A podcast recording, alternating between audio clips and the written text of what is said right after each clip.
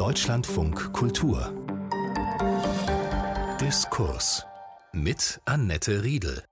Sie hören eine Wiederholung der Sendung Wortwechsel vom vergangenen Freitag.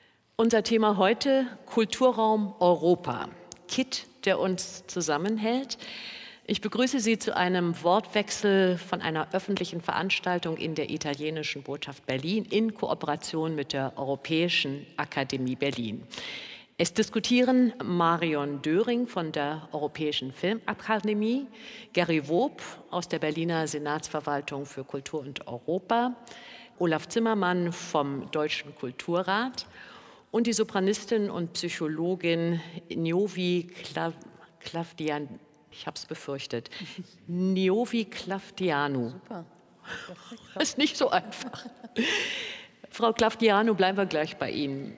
Sie sprechen sieben Sprachen, fließend mehr oder weniger. Französisch, Italienisch, Griechisch, Spanisch, Portugiesisch. Sie sind sozusagen das personifizierte Europa in einer Person.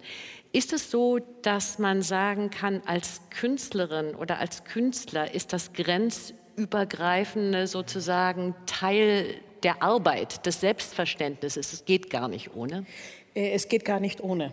Es ist eine Notwendigkeit, es ist aber auch eine, eine große Ehre.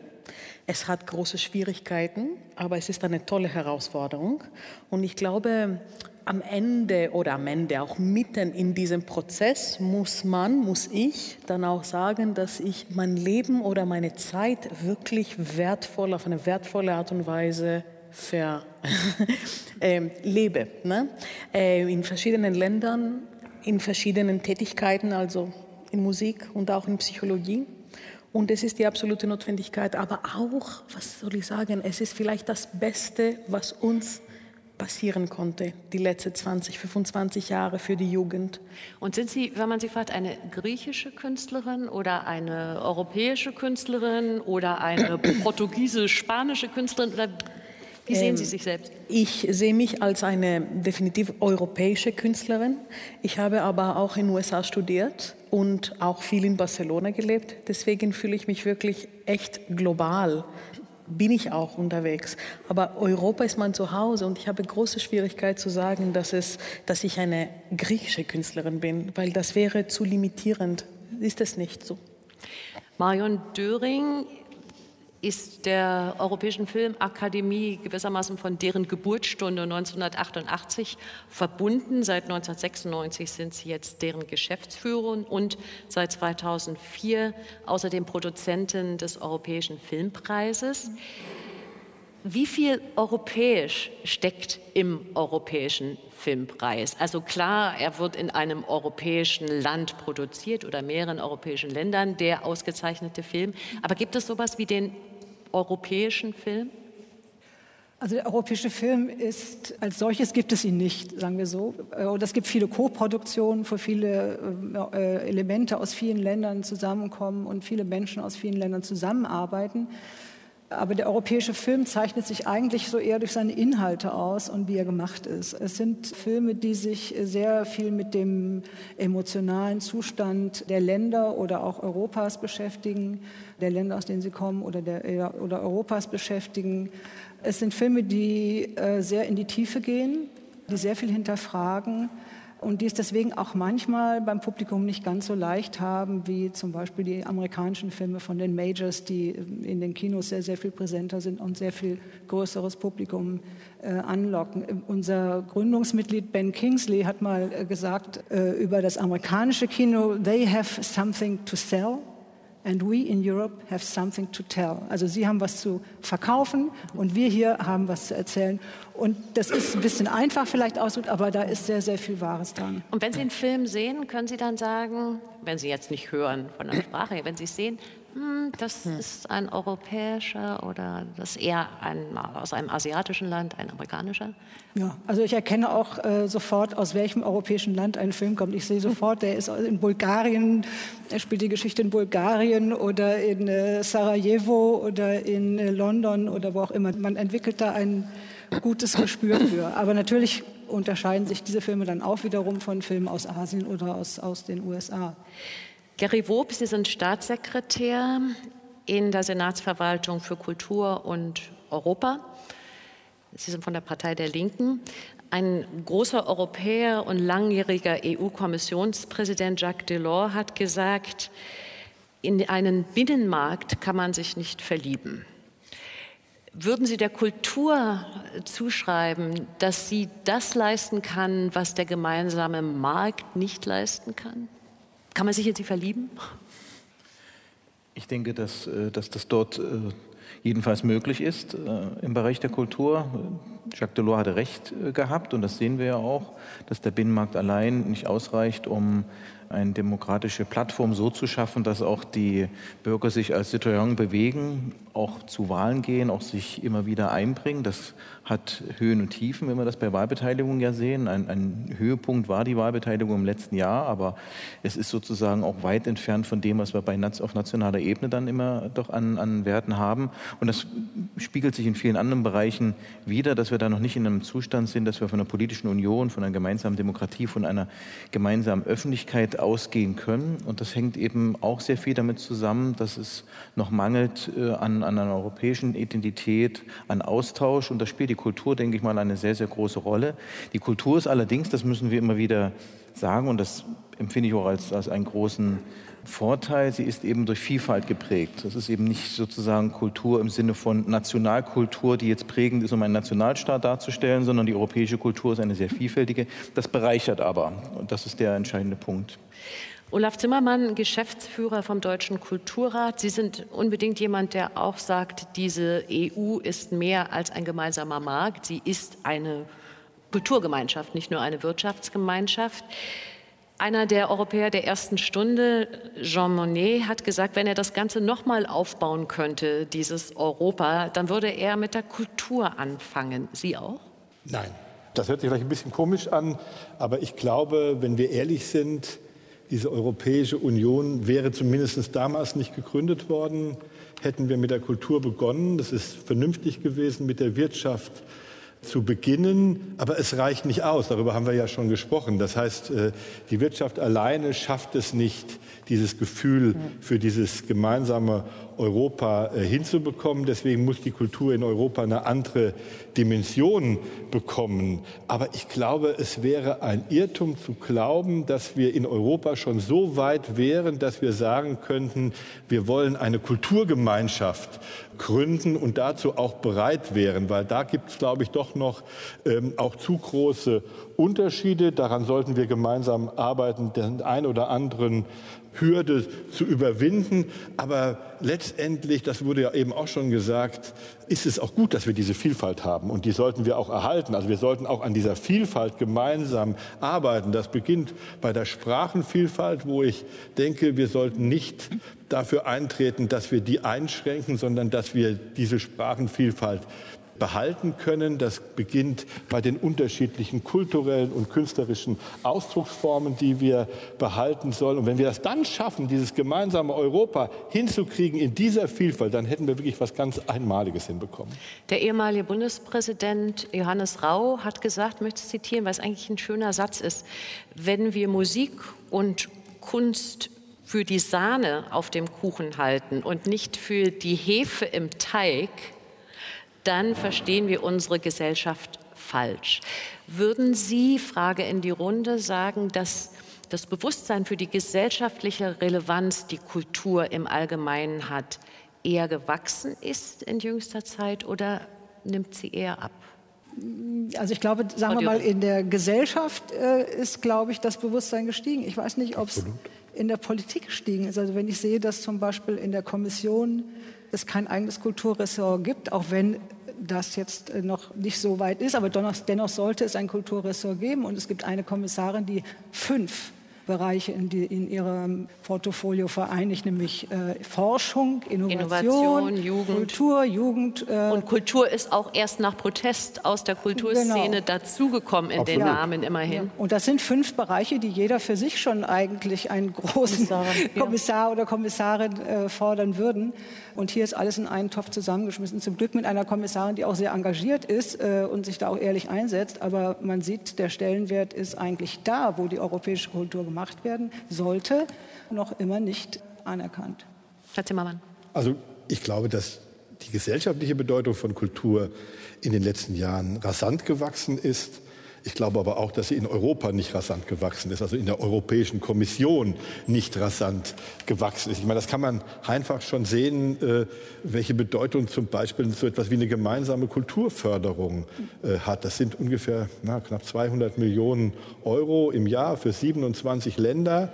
Stellen Sie das mal in den Vergleich zur deutschen Kulturförderung mehr als 10 Milliarden Euro im Jahr, die also Bund, Länder und Kommunen gemeinsam finanzieren. Also wir reden im, also in dem Etat der Europäischen Union bei den Kulturausgaben von nicht mal ganz 0,2 Prozent, die dieser Etat ausmacht. Aber dazu gehört es dann auch zur Herrlichkeit, muss man dann vielleicht auch in der italienischen Botschaft sehr deutlich sagen, es sind die Deutschen ganz besonders, die verhindern, dass es mehr Kulturförderung in Europa gibt. Also wir sind die Bremser, ja, und es gibt andere, die, die viel mehr wollen. Deswegen müssen wir uns dann auch ernsthaft darüber Gedanken machen, wie wir die nationale Politik so aufstellen, dass wir mehr europäische, zum Beispiel Kulturförderung erreichen können. Über Kulturförderung wollen wir auch noch ausgiebiger sprechen. Ich möchte noch einen kleinen Moment bei dieser Frage bleiben, der gesellschaftlichen Relevanz. Wie sehen Sie es denn jetzt hier? Lassen wir mal die Politik wie die die es sieht, die Gesellschaft, wie die es sieht. Wie sehen Sie es?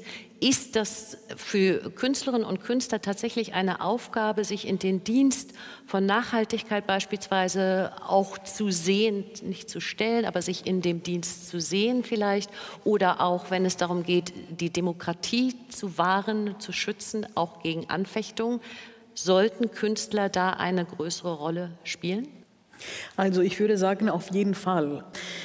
Ich kann es wirklich nicht glauben, äh, dass in meinem Bereich Menschen einfach nur singen wollen und nichts anderes. Dass jemand ihnen ein Libretto gibt und er sagt, äh, machen Sie das und dann mit einer wunderschönen Stimme, man geht auf die Bühne und man macht das. Für mich gibt es immer ein philosophischer Teil dahinter, ein politischer Teil und ich möchte sehr aktiv teilnehmen bei allen diesen Persönlichkeiten, die ich verkörpere. Entschuldigen Sie, dass ich über mich spreche. Ich spreche nur, wie ich die Welt sehe. Ne? Und ich habe eine große Schwierigkeit mit Menschen, die einfach nur ihren Job machen. Ne? Und das bedeutet performen, nur das. Äh, auf jeden Fall für mich hat ähm, Kunst, Kultur, Philosophie, Politik sind alles eins. Man muss natürlich unterscheiden, wenn man über spezifische ähm, Details sprechen will, nicht, dass alles in einem Topf geht, aber es gehört zusammen. Herr Wupp. Die Frage, wie wir es sehen, lässt sich vielleicht etwas einfacher beantworten, weil ich halte es auch für wichtig natürlich, dass die Relevanz von Kultur insgesamt auch zunimmt in der Gesellschaft.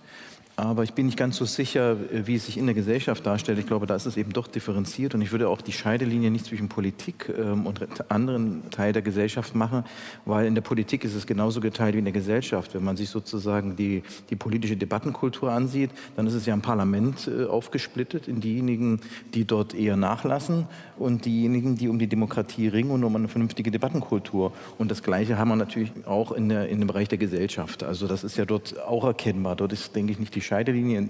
Es ist bedeutsam, denke ich, dass die Demokratie, die jetzt herausgefordert wird, und mehr als wir das gewohnt waren in den letzten Jahren, vieles ist sozusagen so als, als gegeben hingenommen worden und äh, erlebt worden. Und jetzt ist es doch so, dass wir sehen, dass es herausgefordert wird. Jetzt sind die Demokraten und Demokratinnen gefragt. Dazu zählen die Künstlerinnen und Künstler. Das ist zweifelsohne so.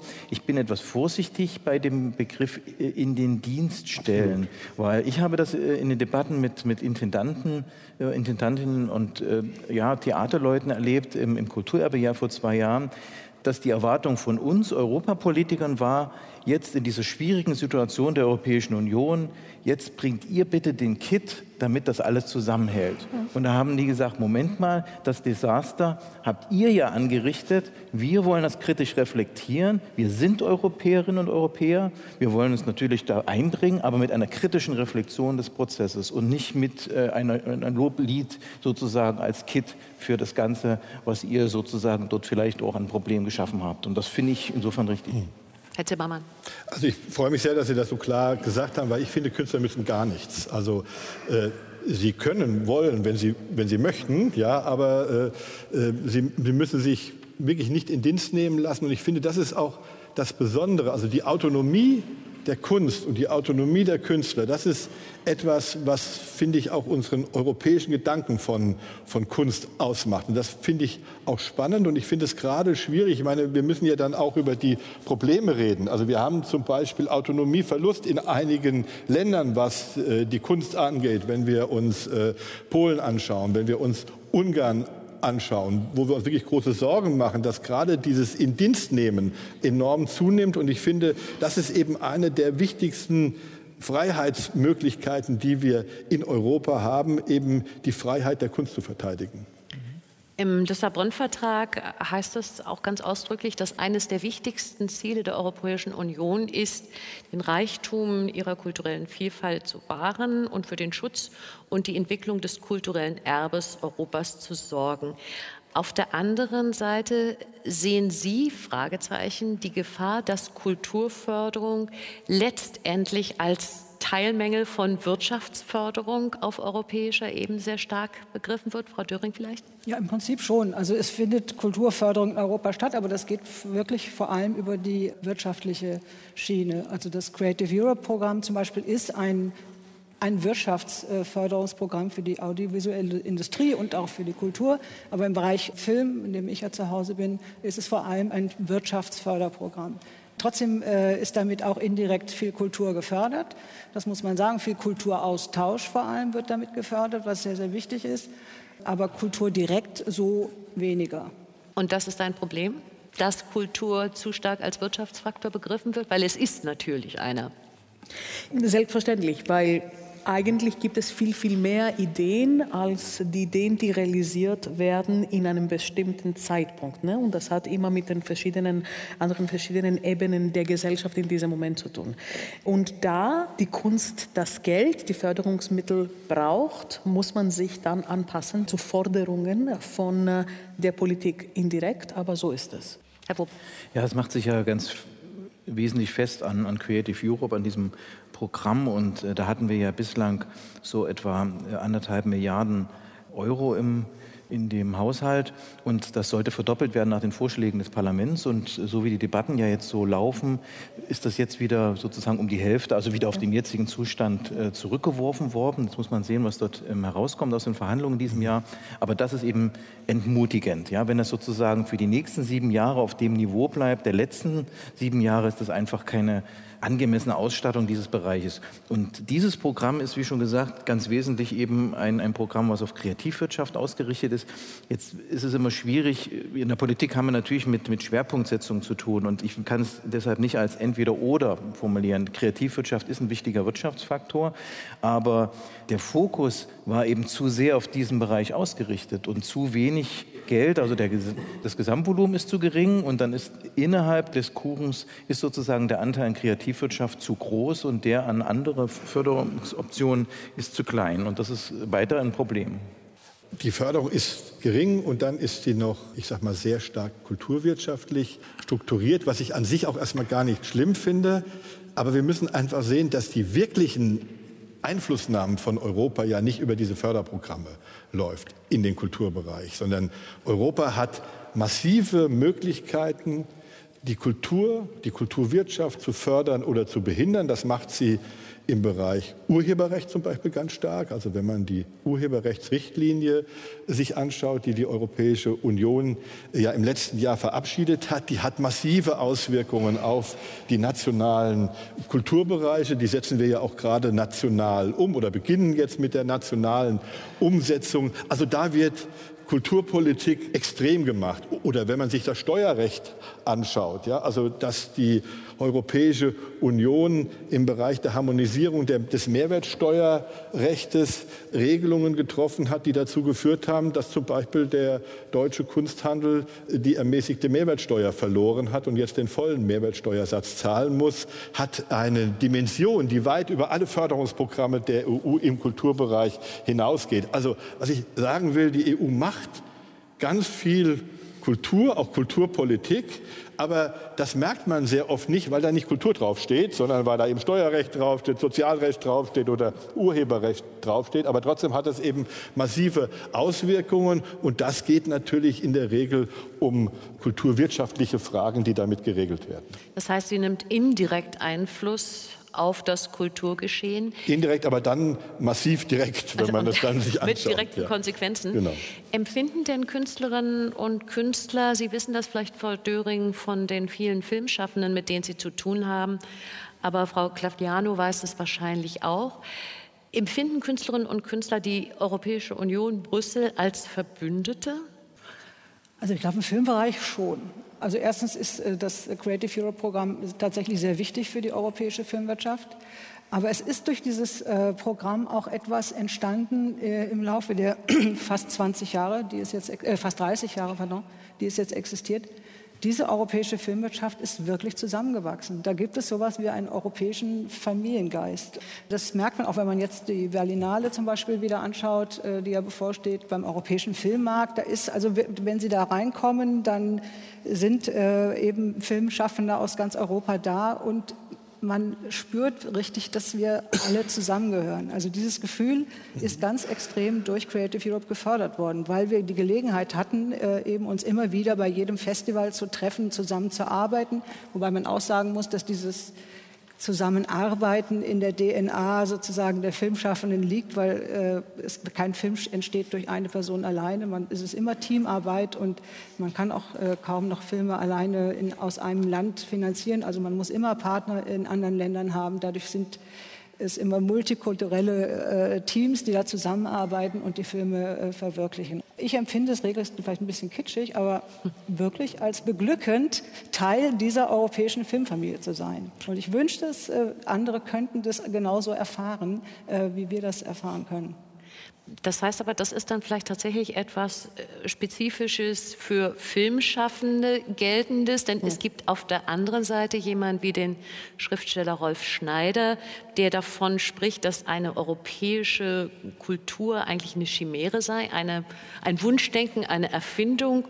Und er sagt, eine europäische Kultur kann sich irgendwann herausbilden, aber sie wird dann die Folge eines gesamteuropäischen Bewusstseins sein und nicht dessen Voraussetzung.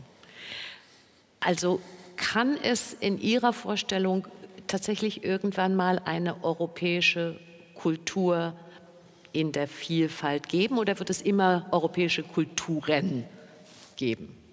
Es wird immer europäische Kulturen geben. Ich, also zumindest finde ich, dass es nicht unser Bestreben sein sollte, eine europäische äh, Kultur zu haben. Und sind wir doch mal ehrlich, also was heißt denn europäische Kultur? Was heißt denn deutsche Kultur? Ich ja, bin, was heißt das? Ja, ich, also ich bin Hesse, bin irgendwann übers Rheinland und Ruhrgebiet nach Berlin gekommen. Jetzt bin ich Berliner. Ja, ich bin natürlich auch Deutscher und spreche auch Deutsch, äh, finde es toll, wenn wir in viele andere Länder hin, äh, hinreisen können und hinfahren können. Und das Ganze in dieser Vielfalt. Und ich möchte doch nicht, wenn ich nach Italien fahre, dass es in Italien genauso ist wie in Deutschland. Das wäre ja schrecklich. Ja? Also das heißt, ich möchte ja, dass es ein anderes Land ist, dass ich dort andere Sachen essen kann, dass ich mir andere Sachen anschauen kann. Also ich möchte diesen Unterschied haben und das Ganze unter einer Glocke, dass wir friedlich zusammenleben, keine Kriege mehr äh, gegeneinander führen. Das ist doch letztendlich die Vision, die wir aber in dieser dieser wirklichen Vielfalt haben sollten. In der Oper, weil wir ein begrenztes Publikum pro Vorstellung haben und nicht das große Publikum vom Kino, gibt es eine andere Realität. Die Realität ist, dass die Fördermittel kommen aus Brüssel. Also ich habe mit Brüssel wirklich nichts zu tun in der Hinsicht, ich fühle mich nicht, dass, ich, dass sie mich vertreten. Ich weiß, dass unsere Branche unterstützt wird, aber irgendwie so ganz abstrakt, ne? nicht äh, so realistisch oder nicht vor meinen Augen. Was die Oper angeht, äh, jedes Theater macht sein Ding. Und da ich keine Intendantin selber bin, würde ich nie in so einem Forum, von dem Sie gesprochen haben, teilnehmen können, eingeladen sein, da zu sein, um überhaupt zu hören, was für Diskussionen es geben. Was ich sagen will, ist, äh, bei uns jede Stadt in Deutschland, Gott sei Dank, 119 Theater in einem Land von 85 Millionen Menschen ist ganz wunderbar. Ist auch das beste Land, um Oper zu singen, für die klassische Musik äh, die letzten Jahre. Ist alles irgendwie geteilt auf eine Art und Weise, dass man keinen Überblick behalten kann, ob zum Beispiel mehr Mainstream-Produktionen geleitet werden mit diesem fake-europäischen, sagen wir so, Ästhetik. Und ich sage das fake, weil ich mit Ihnen übereinstimme. Wenn man über europäische Ästhetik spricht oder äh, Ästhetik, glaube ich, das ist das richtige Wort, dann muss alles minimiert sein, damit wir the least common denominator finden. Und das wäre wirklich eine Schande. Das wäre wirklich nichts Gutes für jedes Land, das etwas ganz, ganz Spezielles oder Authentisches beibringen kann. Also in der Oper haben wir zwischen 800 Leute und 2000 Leute in jeder Vorstellung und Nürnberg weiß nicht, was Mannheim tut und Mannheim weiß nicht, was Hamburg tut. Man weiß am Ende des Jahres, wie viele Plätze verkauft wurden und wie die Kritiken liefen. Aber so wie es eine Familie zu haben, eine Kinofamilie, ich habe mich leider nie so gefühlt. Das würde aber heißen, wenn ich Sie beide, Frau Klavdianu und Herrn Zimmermann, ernst nehme, dass Ihnen eigentlich gar nicht so furchtbar viel an so furchtbar viel Kit gelegen ist, sondern dass es eigentlich das Charmante ist, dass wir so unterschiedlich sind. Und dann wäre die Frage, wo sind denn die verbindenden Momente? Geistesgeschichte, Architektur, Rechtskultur. Das bedeutet nicht, dass wir kein Kit brauchen. Also nicht, dass man das. Nee, aber dass die äh, Kultur ist nicht miss, unbedingt. Missversteht. Ist. Aber, aber wir, wir brauchen keine Vereinheitlichung. Wir haben natürlich gemeinsame Wurzeln. Ja? Wir haben natürlich bestimmte Traditionen, wir haben bestimmte Orte, das finde ich auch ganz spannend, die können wir auch, also ich finde zum Beispiel auch gemeinsame erinnerungskulturelle Orte zu haben, finde ich ganz spannend, weil man so toll an denen sehen kann, wie wenig sie mit nationalen Grenzen zu tun hat. Also wenn man sich nur anschaut, wie oft die Orte quasi die Länder gewechselt haben, ja, weil sich die, die Länder verändert haben, ja, weil das war einmal Französisch, dann war es Deutsch, nicht war dann. Das finde ich spannend. Also das heißt, dieses Gemeinsame zu finden, das ist auch nicht einfach, wie das so gesagt wird, so einfach so ein äh, christliches Abendland. Das ist viel zu kurz gegriffen, das ist auch viel zu einengend, wenn man das sagt. Aber natürlich spielt das Christentum eine große Rolle dabei. Das muss man, glaube ich, auch bei der Entwicklung sehen. Äh, aber das eröffnet ja auch die Möglichkeit, gerade in Glaubensfragen eine viel größere Offenheit äh, zu haben, als wir das noch vor 40, 50 äh, Jahren äh, gehabt haben. Den Kit, den brauchen wir schon. Also ich meine auch, wir brauchen auch eine Struktur. Ich finde gut, dass wir die Europäische Union haben. Ich finde gut, dass wir ein europäisches Parlament haben. Aber das bedeutet eben nicht, dass wir uns kulturell quasi angleichen werden. Ich stimme Ihnen komplett zu und was ich sagen wollte ist, jedes Mal, wenn man über äh, eine einheitliche Ästhetik in der mhm. Kultur spricht, schaffen wir wirklich schöne Einzelheiten von verschiedenen Menschen ab. Und das ist immer das große Problem. Es geht um die Werte, die Werte einer Gesellschaft. Es geht nicht um eine Mainstream-Ästhetik. Das wäre gefährlich, meiner Meinung nach. Und was sind unsere europäischen Werte? Rechtsstaat, Sozialstaat, Mensch, Menschenrechte, Menschenrechte Demokratie. Demokratie. Und ja. das ist sozusagen der Kit und die kleinen Elemente, die sollen wir gerne 27-fach, 28 sind wir ja nicht mehr, 27-fach unterschiedlich haben. Ich würde denken, man muss nicht eine gemeinsame Kultur haben, aber was wir pflegen müssen und äh, auch vermitteln müssen, ist, dass wir Neugier aufeinander haben. Das ist, glaube ich, viel wichtiger, dass wir Offenheit und Neugier haben für unsere Nachbarn. Und das ist, glaube ich, der Kit, der am Ende uns alle zusammenhält und der auch äh, dafür sorgt, dass äh, Frieden herrscht und äh, dass Demokratie herrscht. Hm.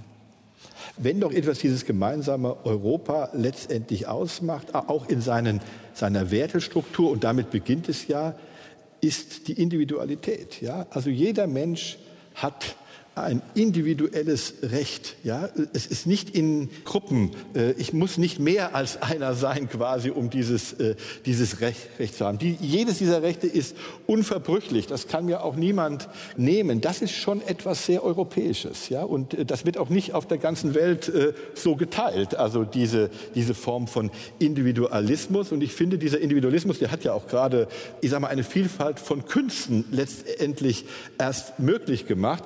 Ja, das ist was Europäisches und das ist, steht ja am Beginn.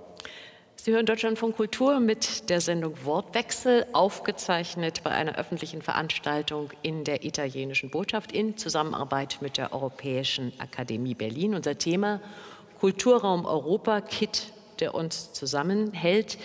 Es diskutieren Marion Döring von der Europäischen Filmakademie, Gary Wob von der Berliner Senatsverwaltung für Kultur und Europa, Olaf Zimmermann, den Sie zuletzt hörten, vom Deutschen Kulturrat und die Sopranistin und Psychologin Niovik Lavidianu.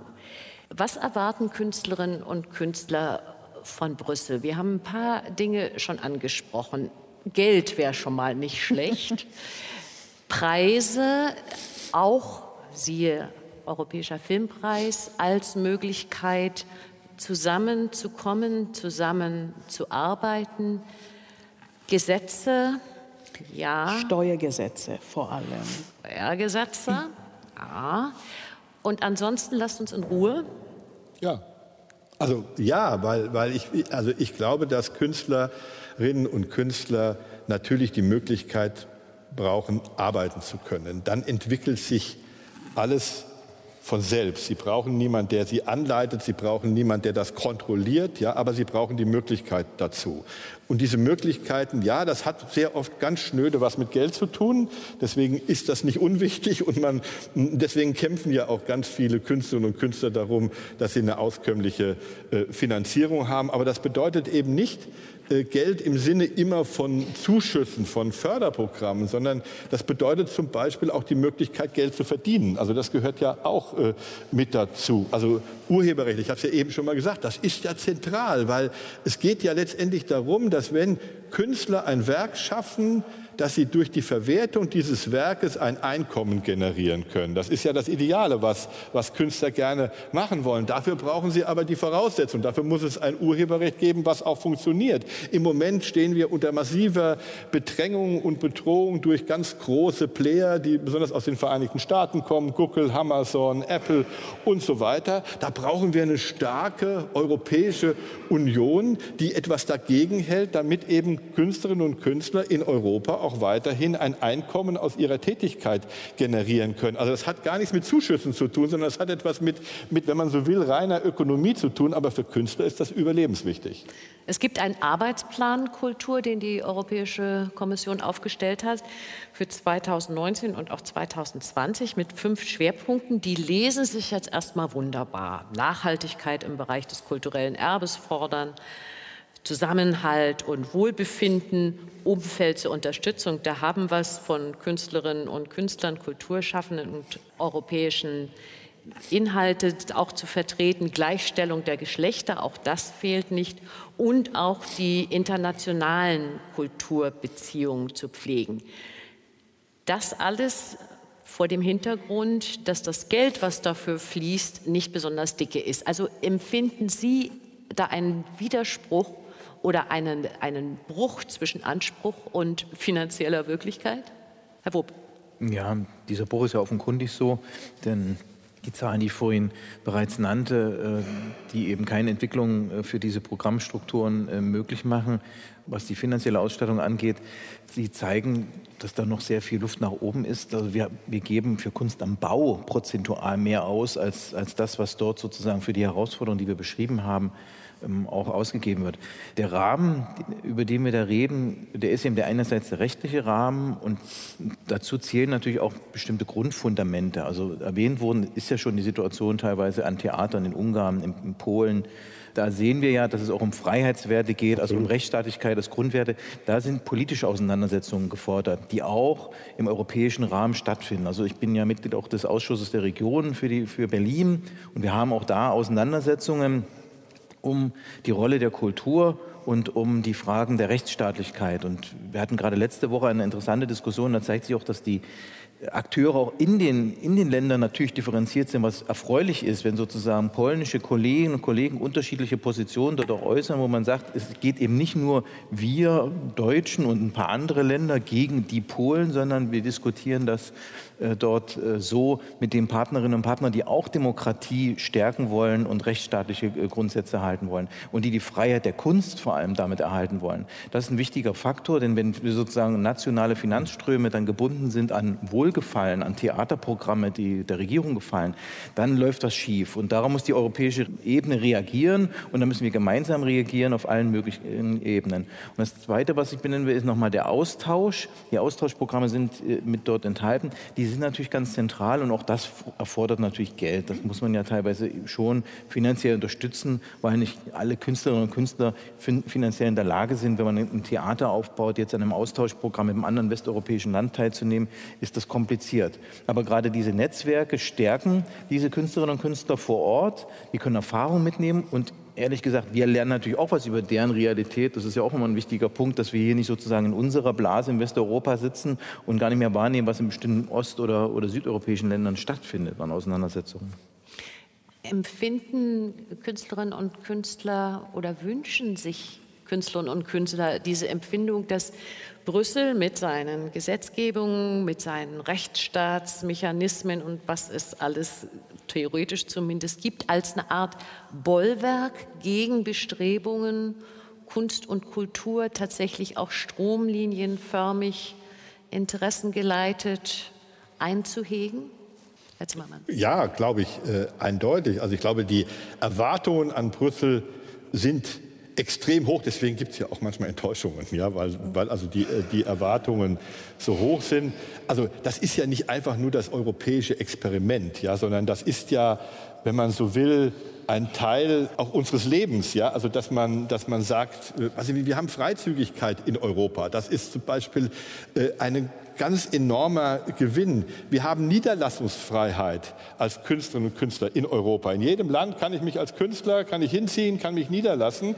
Jetzt werden wir es spannend haben. Eines der Länder, wo sich deutsche Künstlerinnen und Künstler besonders gerne niedergelassen haben bisher, England, ja, die fallen jetzt heraus. Was heißt das? Ja, also das finde ich, da erwarte ich von Europa. Wir, wir äh, ähm, haben schon die Europäische Union, die Kommission, seit äh, es äh, das Begehren der der Briten gibt, äh, die Europäische Union zu verlassen, gesagt, nun, wir müssen, wenn wir diese Verhandlungen führen, auch über diese Frage der Freiheit für Künstler sprechen, weil das eben ganz wichtig ist. Wir haben es der Bundesregierung gesagt, nicht? Weil die hat dann immer nur gesagt, naja, ihr müsst warten, bis sie denn wirklich ausgetreten sind und dann fangen wir erst langsam mit einer Verhandlung an. Ich halte das für falsch und auch schade. Wir könnten schon viel weiter also in diesen Fragen sein, weil das eben keine Petitesse ist, ja, ob ich hin und her reisen kann. Es ist keine Petitesse, ob eine bildende Künstlerin oder ein Künstler sich in London niederlassen kann oder ob er eine Arbeitserlaubnis oder, oder was auch immer äh, brauchen wird. Aber vor dieser Frage stehen wir jetzt und da erwarten wir von Europa, ja, dass sie diesen Geist in praktische Politik umsetzt. Und erwartet man auch von Europa gegen Bestrebungen vorzugeben und überfordert Europa vielleicht damit auch ein Stück, dass natürlich über die Zuweisung von Geldern auf der nationalen Ebene auch Kulturpolitik und im Zweifel einschränkende Kulturpolitik, die schon fast an Zensur grenzt oder tatsächlich auch Zensur ist, zum Teil gemacht wird. Kann Brüssel da was tun? Soll Brüssel da mehr tun? Wir, wir, reden schon die ganze Zeit darüber, was Brüssel alles tun soll. Ich äh, bin der Meinung, wir müssen auch ein bisschen gucken, was wir selber tun können und nicht alle Erwartungen an Brüssel hängen. Wir müssen ja auch in unsere eigenen Länder hängen. Da gibt es ja auch, wir haben ja Herr Zimmermann ja auch schon gesagt, dass Deutschland eher ausbremst. Deswegen müssen wir in, unseren, in den Bereichen, in denen wir arbeiten, müssen wir eben auch versuchen, selber unsere Beiträge zu leisten. Und ich, was ich glaube, was auch sehr, sehr wichtig ist, dass wir auch Europa in eine europäische Bildung investiert. Denn die nächsten Generationen, die werden Europa gestalten. Denen muss man dieses Europa nahebringen. Die müssen verstehen, was dieses Europa bedeutet. Die wenigsten äh, erleben das ja. Wir haben zum Beispiel ein Projekt, das äh, ist ein Preis für Filme für die Altersgruppe ähm, 12 bis 14. Und wir haben das vor acht Jahren angefangen, haben in sechs Ländern in äh, Europa äh, ein Publikum aus jungen Zuschauern eingeladen, äh, drei Filme anzuschauen und dann ihren besten auszuwählen. So ein bisschen wie European Song Contest.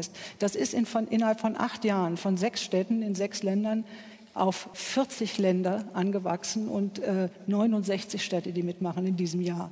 Und wenn man die Kids sieht, die dabei sind als Jury und Teil sind einer paneuropäischen Jury, die zum ersten Mal zum äh, großen Teil überhaupt dieses Europa selbst erleben, dann sieht man, mit welcher Begeisterung die dabei sind und sich auch schon keine einfachen europäische Filme anschauen und einfach was erfahren wollen über Geschichten aus anderen Ländern, dann sieht man, da, da ist wirklich was da. Wir müssen bloß was tun dafür. Und äh, deswegen denke ich, nur immer zu gucken, was Brüssel uns jetzt an Geld gibt, das ist äh, zu wenig. Wir müssen wirklich auch investieren, da wo wir selber können und vor allem in die Zukunft. Und das sind, ist die Jugend.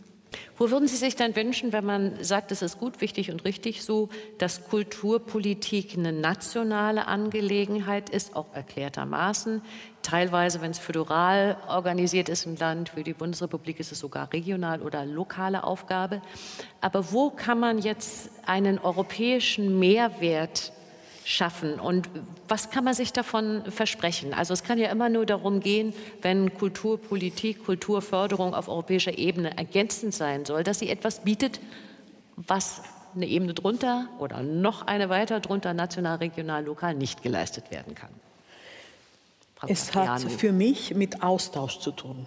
Als ich 21 war, ich habe dieses Erasmus-Programm äh, natürlich in Anspruch genommen und es war wunderbar. Es war ein tolles Jahr in Barcelona mit einem Studium. Dieses Jahr werde ich nicht nur nicht vergessen, sondern dieses Jahr hat mir bis jetzt meine Lieblingsmenschen geschaffen, auch alle meine Mitsänger, alle meine Kollegen stammen oder die meisten von meinen Kollegen, wo ich immer noch Konzerte singe, wo ich immer noch eingeladen werde, stammen aus diesem Jahr in Barcelona.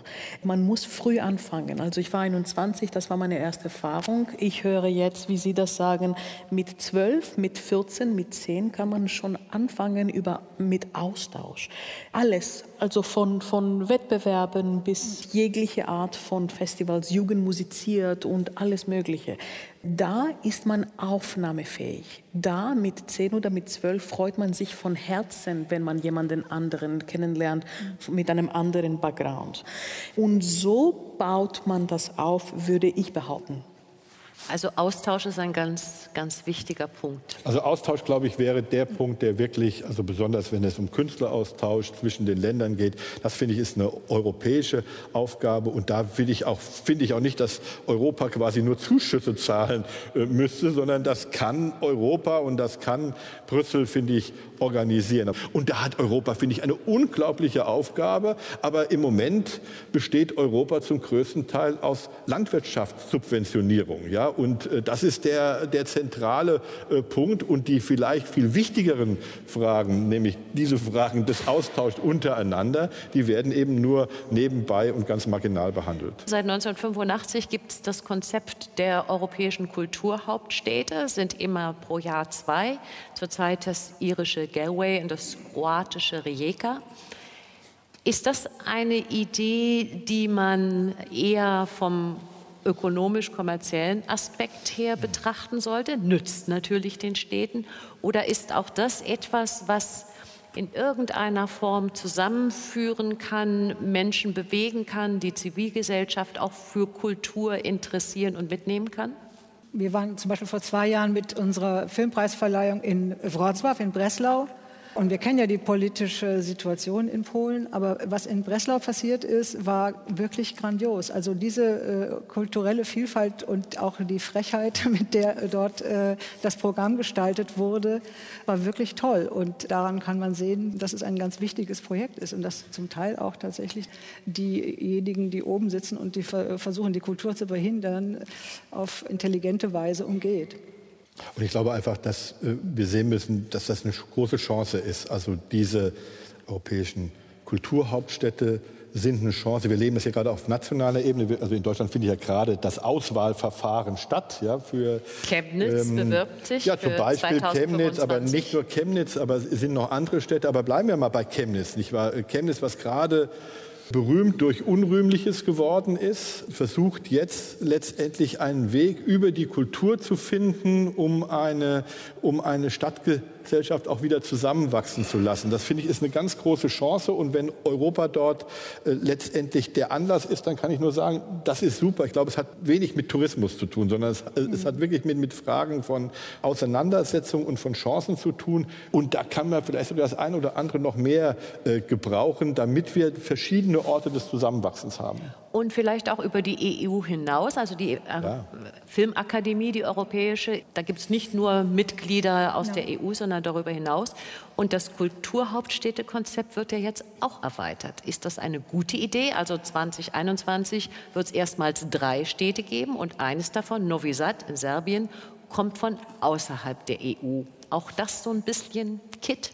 Ja, das ist gut, weil Europa ist ja größer als die EU. Also wir müssen ja Europa als äh, kulturellen Ort und als geschichtlichen Ort äh, sehen. Und dann ist es nicht nur das administrative äh, Europa, das zur EU gehört, sondern es sind viele Länder mehr. Bei uns war das immer so. Von Anfang an haben bei uns alle Länder dazu gehört. Auch Israel äh, gehört bei uns dazu. Und äh, wir haben aber, als die israelischen Filmemacher dazu kamen, Mitglieder werden durften, ihre Filme auch äh, für den Filmpreis einreichen durften, haben wir gesagt, nur unter, unter der Bedingung, dass die auch die palästinensischen äh, Filmemacher dieselben Rechte haben. Und die israelischen Filmemacher haben alle gesagt, selbstverständlich. Auch wieder ein Beweis dafür, wie gut Kultur ist und äh, wie viel Gutes Kultur bewirken kann.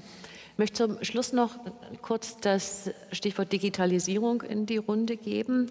Die wird auch für Kulturschaffende und für Künstlerinnen und Künstler eine Menge verändern.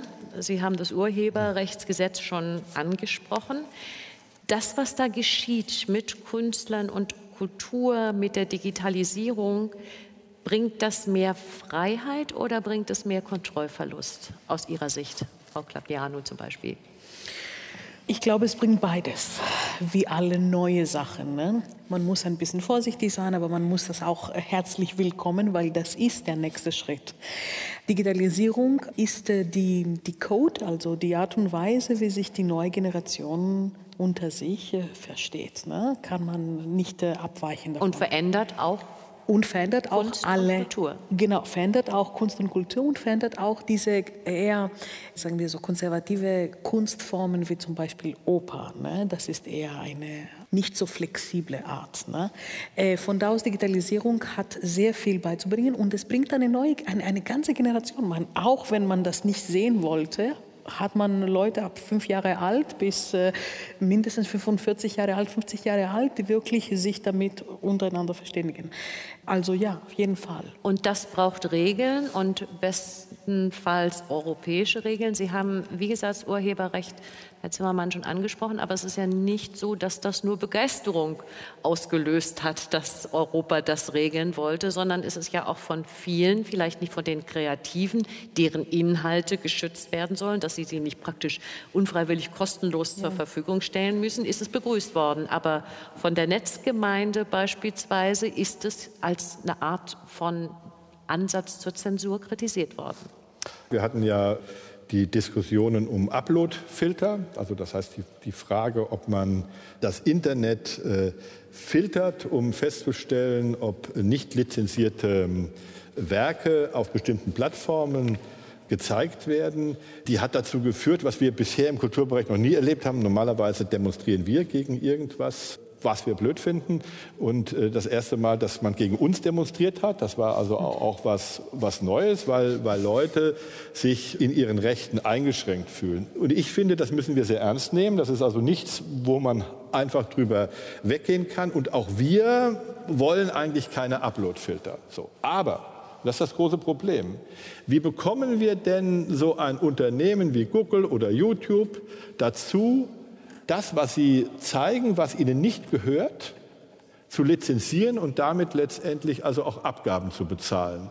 Also gutes Zureden, das haben wir jahrelang versucht. Es gab äh, viele Verhandlungsrunden, äh, die überhaupt nichts gebracht haben. Das heißt, ich glaube, man muss auch in diesem Bereich, auch im Kulturbereich, ökonomischen Druck aufbauen können. Und die einzigste Möglichkeit, die wir im Moment haben, ist, dass diese Unternehmen alle nicht lizenzierten Werke von ihren Plattformen herunternehmen müssen. Und dafür muss ich sie voridentifizieren, damit sie heruntergenommen werden können. Wenn Google und YouTube und Amazon und Apple, wenn sie anfangen, das, was sie illegal bisher auf ihren Plattformen zeigen, wenn sie das lizenzieren, gibt es doch keine Uploadfilter mehr. In dem Moment ist es ja vorbei. Also das heißt, dann brauchen wir das nicht mehr. Gerade der Kunstbereich ist sehr stark von dieser Digitalisierung betroffen. Ich glaube, er gehört zu den Wirtschaftsbereichen, die mit am stärksten von der Digitalisierung betroffen sind. Also gerade unsere Distributionswege, also wie wir letztendlich das, was Künstler gemacht haben, letztendlich an den Verbraucher äh, bringen. Die sind heute zum größten Teil digital. Wenn wir überleben wollen, brauchen wir dafür eine Entlohnung. Und deswegen brauchen wir eben auch vernünftige Regeln. Und deswegen werden wir auch gesellschaftlich diese Debatte führen müssen, auch wenn wir dann erleben, dass man gegen uns demonstriert. Das müssen wir dann aushalten.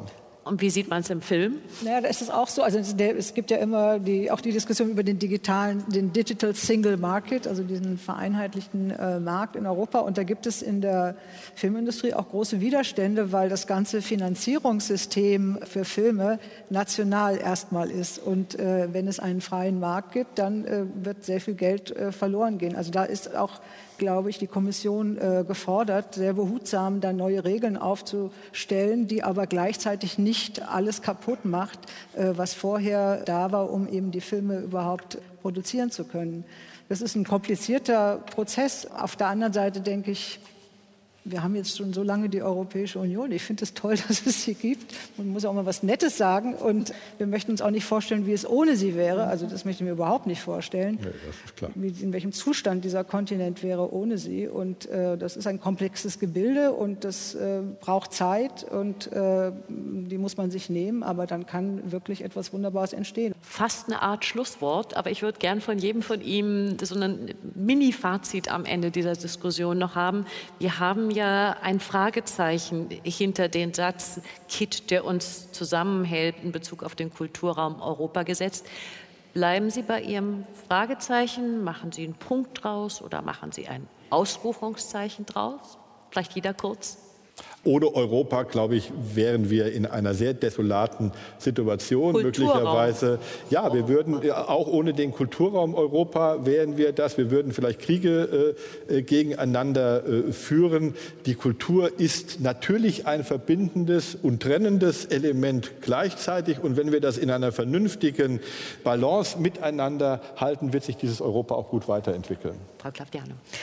Es ist genauso. Es verbindet uns und es macht uns viel mehr weltoffen und das bedeutet Innovation und das bedeutet auch einen Grad an Vertrauen und das fördert alles. Also die Ökonomie, auch die Kunst, die Philosophie, Entwicklung in jeder Art. Und ich würde sagen, ja, auf jeden Fall Kit, das uns zusammenbringt, aber weiterhin, wir müssen das bringen, weiterhin bringen, immer. Kultur ist ein ganz äh, wesentliches Element gesellschaftlicher Entwicklung. Es ist so, dass die Vielfalt der europäischen Kultur unser Leben bereichert und dass es auch Widerstandsmöglichkeit gegen die Gefährdung der Demokratie und gegen Renationalisierungsgedanken und Bestrebungen und Entwicklungen in der Europäischen Union gibt, äh, die über die kulturelle Auseinandersetzung mit den gesellschaftlichen Verhältnissen, in denen wir leben, in denen wir diskutieren, wie wir miteinander umgehen und wie wir die Zukunft gestalten. Da gibt es Möglichkeiten dann, dass die Kultur Brücken baut. In dem Sinne ist sie natürlich auch Kit, weil sie das Verbindende sucht. Ja, ich würde auch ein, würde unbedingt ein Ausrufungszeichen dahinter setzen. Äh, es ist ein Kit, der uns verbindet und der sehr wichtig ist, aber ich würde noch einen Schritt weitergehen und sagen, das, was wir mit der Kultur haben, das müssen wir auch vermitteln, und zwar an die jüngeren Generationen, an die, die Europa in der Zukunft gestalten werden. Das halte ich für sehr, sehr wichtig. Damit sind wir am Ende von diesem Wortwechsel, aufgezeichnet bei einer öffentlichen Veranstaltung in der italienischen Botschaft Berlin in Kooperation mit der Europäischen Akademie Berlin. Das Thema Kulturraum Europa, KIT, der uns zusammenhält, Fragezeichen. Wir haben uns hier für ein Ausrufungszeichen entschieden. Es diskutierten Marion Döring von der Europäischen Filmakademie, Gary Wob aus der Berliner Senatsverwaltung für Kultur und Europa, Olaf Zimmermann vom Deutschen Kulturrat und die Sopranistin und Psychologin Niovi Klavdianu. Ihnen allen vielen Dank.